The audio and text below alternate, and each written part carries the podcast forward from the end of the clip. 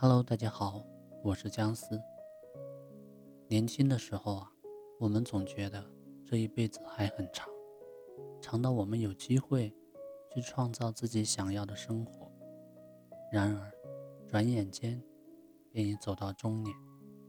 男人到了中年，所面临的压力越来越大，许多难题和麻烦都需要强大的能力以及经济条件去解决。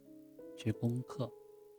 随着年龄越来越大，更应该让自己不断吸取知识、吸取经验、沉淀内心，让自己更好的扎根在这个世界上。对自我没有要求，不懂得自律，凡事得过且过，只希望自己当下的生活能过得舒服、安逸。低成本的男人没有担当。前途暗淡无光，低成本的男人对自我没有要求，得过且过。人到中年，若仍想依赖他人度日，终究只会让身边的人失望。走到中年，建议你别做低成本的男人。低成本的男人不自律，习惯依赖他人生活。电视剧都挺好中的苏明成，从小到大一直是家里最受宠爱的一个孩子，撒撒娇就能从母亲那里得到他想要的一切，以至于结婚之后还像一个孩子。他所能想到的赚钱方法就是依靠别人，从来都不自信，也不会凭借着自己的努力去认真的对待一份工作。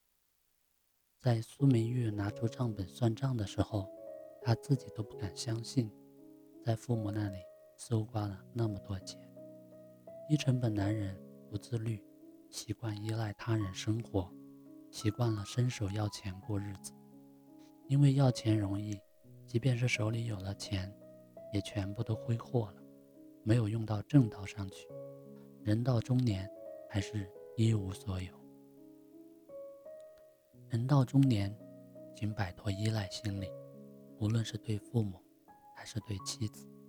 习惯依赖他人生活的男人，能给予父母和妻子的，也就仅仅只有甜言蜜语。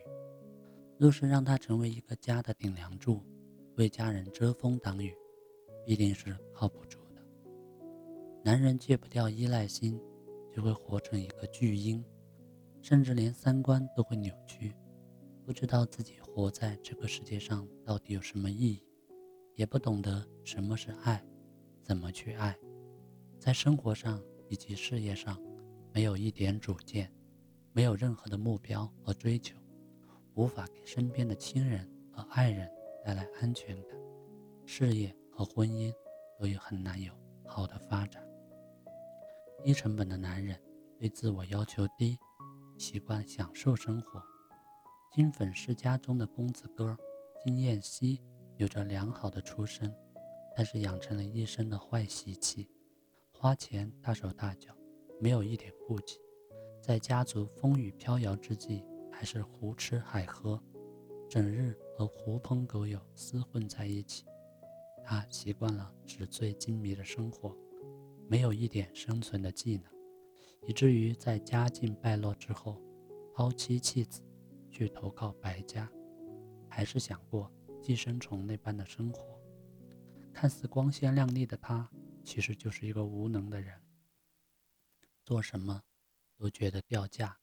当他失去庇护的时候，就成了一个没有尊严、没有担当、只会摇尾乞怜的小丑。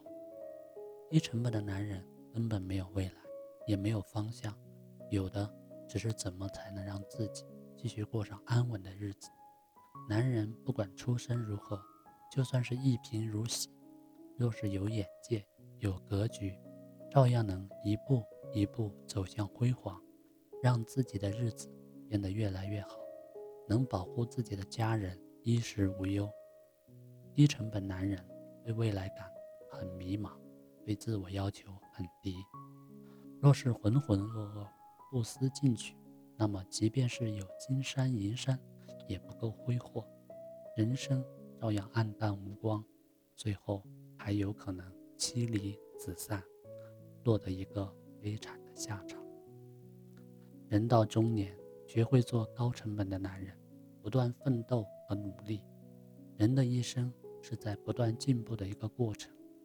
若是在应该迅猛成长的日子里选择消极怠工，那么最终悔恨的还是自己。每个人都应该告别懒惰的自己，得有独立的思想，有抵抗意外的资本和能力。若是有更多的技能，丰富的学识，对整个人的发展都会有很大的帮助。每个人都有可能会被迫离开自己的舒适圈，开始新的征程。有时候要放弃多年的习惯，放弃舒服的生活，不断去挑战和突破自己。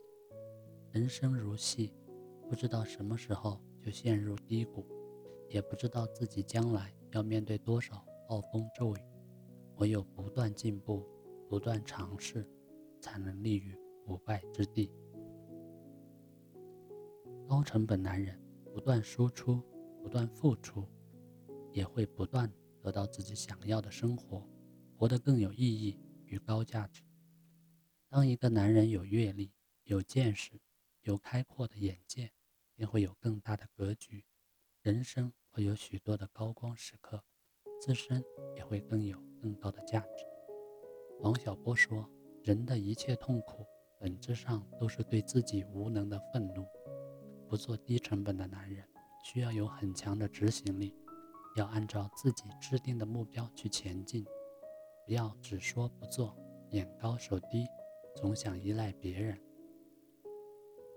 人到中年，让自己修炼出一颗强大的内心，不怕困难，不怕吃苦，付出劳动和努力。”用自己的双手创造属于自己的新世界。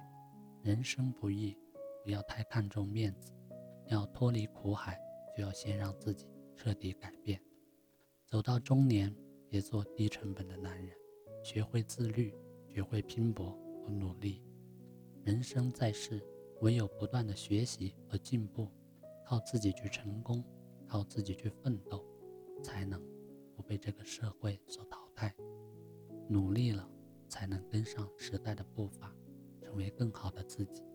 男人不要放弃自己，努力一点，不要认命，也不要对自己失望，坚强勇敢，拼搏向上，上天一定会准备更好的礼物，在未来